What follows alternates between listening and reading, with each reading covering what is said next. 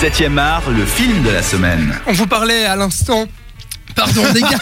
oui, voilà, faut que je digère mon petit gâteau. Euh, très bien. On vous parlait à l'instant des Gardiens de la Galaxie volume 2 qui est sorti hier en salle, réalisé une nouvelle fois par James Gunn. Et on, re- on retrouve euh, les, les acteurs principaux. Chris Pratt dans le rôle de Star-Lord, Zoé Saldana en Gamora, Dave Bautista dans Drax le Destructeur. Et puis euh, on a également les voix de Bradley Cooper et Vin Diesel qui jouent Rocket et euh, Baby Groot. Voilà pour euh, les acteurs et on a également un personnage dont on a très peu parlé alors que c'est un élément central en fait euh, du volume 2 des aventures des gardiens. C'est Michael Rooker qui joue Yondu.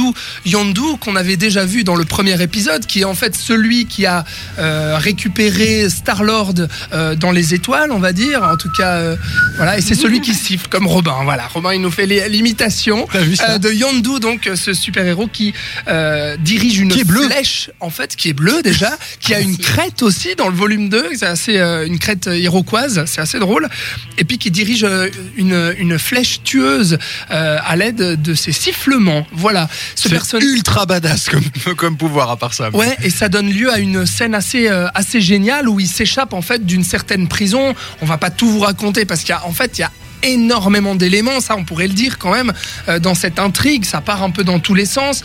Euh, et puis on suit souvent plusieurs scènes en fait qui se passent en même temps euh, avec fois un peu trop. un groupe de personnages sur un vaisseau, un groupe de personnages sur euh, une planète. Donc euh, ça, ça se perd un petit peu. Et on a cette magnifique scène quand même avec les tracés euh, de la flèche. Euh, Il y a une jolie mise en scène quand même. Ça, je pense que c'est la deuxième euh, très grosse scène du film, Diana. Bah, pour la petite anecdote, je sais pas si vous saviez que Yondu fait partie de la première équipe des gardiens, gardiens de la galaxie. Parce que tu sais, il y a deux générations des gardiens de la galaxie. Il y en a une qui date de 68, 69, je crois, Ouais. qui a été écrite euh, voilà, dans ces eaux-là. Et la deuxième que, qui a été adaptée au cinéma avec justement Groot, etc., qui date seulement de 2008. Donc euh, c'est un petit clin d'œil justement qu'on nous fait avec la présence de Yondu. Ah d'accord, qui fait partie des Ravageurs, c'est ça comme ça qu'il s'appelle, hein, il me semble. Avengers, ouais. Ouais. Donc il fait, en, à, l'origine, il fait vraiment partie de l'équipe des gardiens de la galaxie. Et il y a d'ailleurs Sylvester Stallone qui joue euh, le rôle de comment il s'appelle Stakar Ogord, voilà, qui est en fait le chef euh, de cette équipe des Ravageurs dont fait partie euh, Yondu. Mais Yondu, c'est un peu pareil que les autres, c'est-à-dire qu'au final, euh, ce personnage est assez mal. euh, Enfin, j'ai pas envie de dire exploité parce que son pouvoir est très bien exploité. Par contre, le personnage, on s'en fiche un petit peu, euh, Robin. Diana. Vous me faites soupirer. Moi, je trouve pas que ça part dans tous les sens. Je crois que vous n'avez pas capté l'histoire. le- Non, mais dans le sens où tu as un thème qui est central à ce film, c'est la famille. Ouais, Et comme donc, dans le premier, ouais. Justement, Comme dans Fast and Furious 8. Bah oui, bah c'est un joli vrai. thème, ma foi, voilà. Donc tu as un thème, c'est la famille. Et après, comme tu dis, ça va pas dans tous les sens. Non, tout ce qu'on nous raconte a un lien avec la famille, que ce soit...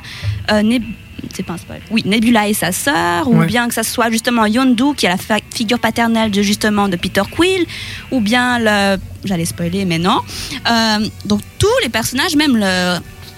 Même le Rocket, le raton laveur, il a aussi justement une relation avec Yondu qui se développe parce qu'ils ont justement des points communs.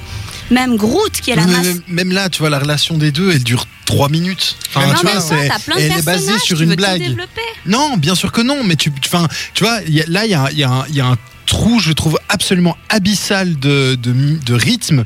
T'as 40 minutes au milieu du film où c'est une succession de petites scénettes où tu passes, tu passes d'un point à l'autre, où du coup tu développes aucune des scènes, c'est des petites histoires, chacun se raconte un petit peu son truc, et du coup t'en vois 5 à la suite, et tu t'emmerdes, et tu perds du temps vraiment beaucoup pour, euh, pour pas grand chose en Et fait. c'est surtout euh, beaucoup, beaucoup de petites histoires racontées, mais il y a très peu de choses racontées à l'image en fait. C'est-à-dire qu'à l'image, euh, pour moi, ça explose beaucoup. Soit euh, il se parle, euh, soit ça explose dans tous les sens. la caméra, elle virevolte partout, ou bien soit t'as l'humour en fait, voilà, qui est tout le temps là. C'est-à-dire que c'est en fait, j'avais vraiment l'impression, nous on était, euh, on, est allé le voir euh, hier à sa sortie, la salle était pleine, et puis euh, les gens rigolaient vraiment euh, très fort d'ailleurs. Si vous nous écoutez, nous on, on en parle un peu en mal depuis tout à l'heure, mais sachez qu'il y a un- quand même un succès populaire euh, indéniable. Euh, les gens ont beaucoup ri, voilà, mais ont tellement ri qu'en fait ils s'attendent à rire, et c'est-à-dire que les, les les tout petits passages dramatiques qu'il y a, bah, les gens riaient aussi, c'est-à-dire ils s'attendaient Ah. à rire, tu vois. Bah, c'est peut-être ça. Moi, je l'ai vu dans une salle qui était pas très remplie. Du coup, bah, mon rire, il était beaucoup plus naturel que le vôtre, qui était un peu plus forcé. Peut-être, ouais. Bah, c'est aussi les Non, nous, on riait pas. Bah, mais vous, vous Non, êtes Non, dur. à part ça, Vous non, à part ça, deux, trois fois. on, on, on est, on est dur parce qu'effectivement, il y a, il y a de l'humour qui marche très bien. Euh, Il y a des personnages qui marchent très bien. Baby Groot, on l'a dit déjà. Ça marche Euh, très bien. euh, Drax, euh, Batista, il est vraiment, vraiment au top. Mhm. Lui, Et on- Mantis, j'aime bien la relation qui. Et Mantis, ouais, vraiment, tu sens que ces gars-là, ils s'éclatent. En fait, tout le monde, tu sens qu'ils s'éclatent. Mantis, Et du coup, c'est euh, fait- l'extraterrestre avec les Ouais. antennes Ouais, qui, voilà, euh, ouais. qui a une relation avec. euh, Et, et du coup, ça, ça passe plutôt bien. Il y a quelques scènes qui sont vraiment impressionnantes, quand même, en termes de mise en scène. Après, en termes de. C'est-à-dire laquelle, par exemple?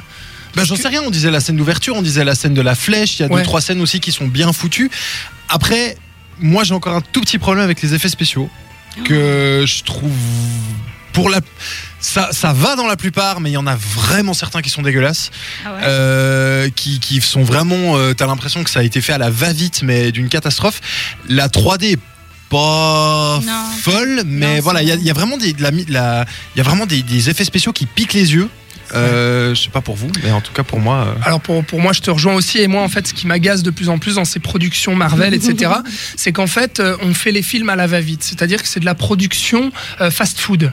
Euh, moi, c'est un peu le qualificatif que je donnerais à ces films. C'est-à-dire que moi, ça m'a laissé vraiment de, de marbre, en fait. C'est-à-dire que je suis sorti de la séance, je regardais Robin, je disais, mais en fait, je sais même pas si j'ai aimé ou si j'ai pas, ou si j'ai pas aimé. J'ai bouffé. Voilà. j'ai bouffé quelque chose que je m'attendais à bouffer, euh, qui a pas de saveur, mais qui passe, qui est pas mauvais, qui est pas bon non plus.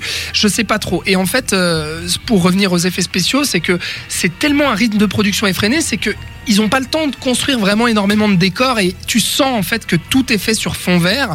Alors que le comble, c'est que James Gunn a dit qu'ils avaient utilisé deux fois plus de décors réels que dans le premier volet des Gardiens. bah, ça se voit pas. Et bah ça se voit pas. Voilà, Diana peut-être euh, réagir là-dessus. Bah, les effets spéciaux, je j'ai pas remarqué. Franchement, les scènes où tu dis où c'est vraiment euh, dégueulasse. peut-être même ma mémoire. Non, mais alors peut-être est-ce que c'était le place, notre placement dans la salle? Est-ce que c'était peut-être qu'on était trop près de l'écran? J'en sais rien. Mais il se trouve quand même qu'il y a certaines scènes où ça, ça pique vraiment, où il y a Ra- Raccoon qui est un peu, qui est un peu, ouais, un peu plat. Enfin, il y, a- il y a deux trois trucs, deux trois. Mais c'est pas grand-chose. Hein, c'est pas toute Ouais, la ouais, scène. c'est vraiment deux trois plans revoir, où, euh, où t'es là genre wow. Le mot de la fin peut-être, euh, Diana. Comment tu situerais ce film, euh, ton appréciation de ce film par rapport aux autres films Marvel et peut-être par rapport au premier épisode, globalement? Bah, honnêtement, moi j'aime bien aimer. C'est un peu une aventure sans compromis. Moi j'y vais pas en m'attendant à un truc super profond comme on a eu par exemple dans Logan, qui était beaucoup plus. C'était différent. Logan, en même temps, c'est peut-être ça qui vous biaise. C'était mieux. Oui, Logan, c'était. Voilà, les personnages, ils étaient plus euh, sombres, plus torturés. Là, c'est que de la rigolade. On a un arbre, un raton laveur. Voilà, c'est. Faut pas se prendre la tête. Il y a des moments où on rigole et d'autres, voilà. Mais. euh, je sais pas, moi, c'était une. Tu l'as préféré au, au premier? Bah, vu qu'il reprend un peu les mêmes éléments que le premier, je- non, et le premier, il avait il avait l'élément de surprise, Ouais, surprise que celui-là n'en a pas. Mhm, Tout à fait. Alors ouais. voilà, mais en même temps, vu que c'est le même film, les mêmes, personnages, tu vas pas, tu vas pas tout changer. Le premier était rempli d'humour, tu vas pas justement passer au deuxième dans lequel il n'y a pas d'humour facile ou machin. Tu vas pas complètement changer de. Ah non, mais on dit pas, on dit pas qu'il fallait base- changer. Ils ont suivi. euh, Bah, ils ont pour ceux qui nous écoutent, sachez que par exemple, Alex, le premier, il a mis quoi? 2,5 sur 5 Oui. Donc ça vous donne une idée de la note qu'il leur mettra en fin d'émission.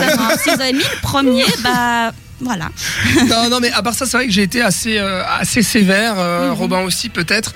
Euh, globalement, je veux dire, en fait, je suis sévère parce que j'aime bien globalement ce que fait Marvel. J'aime les films de super-héros, et là, j'ai pas été contenté. Je trouve que Marvel est en train de se singer, de se caricaturer. Ça commence petit à petit à m'énerver, à m'exaspérer, et euh, je, je trouve ça un peu dommage, voilà, d'a- d'arriver dans cette logique de production fast-food. Euh, voilà, je trouve ça assez voilà, décevant, après- mais ça reste un film divertissant. C'est ça, je veux on, dire, se- on marre bien, voilà. tu sors, t'es C'est pas. assez bien torché. Ouais, ouais, euh, non, voilà. ça va. Bon, Pas tu- un film de réflexion, non. exactement. Tu parlais de ma note euh, du, du premier volet des Aventures des Gardiens de la Galaxie. Bah, c'est Robin qui vous en parle dans quelques minutes. Restez avec nous.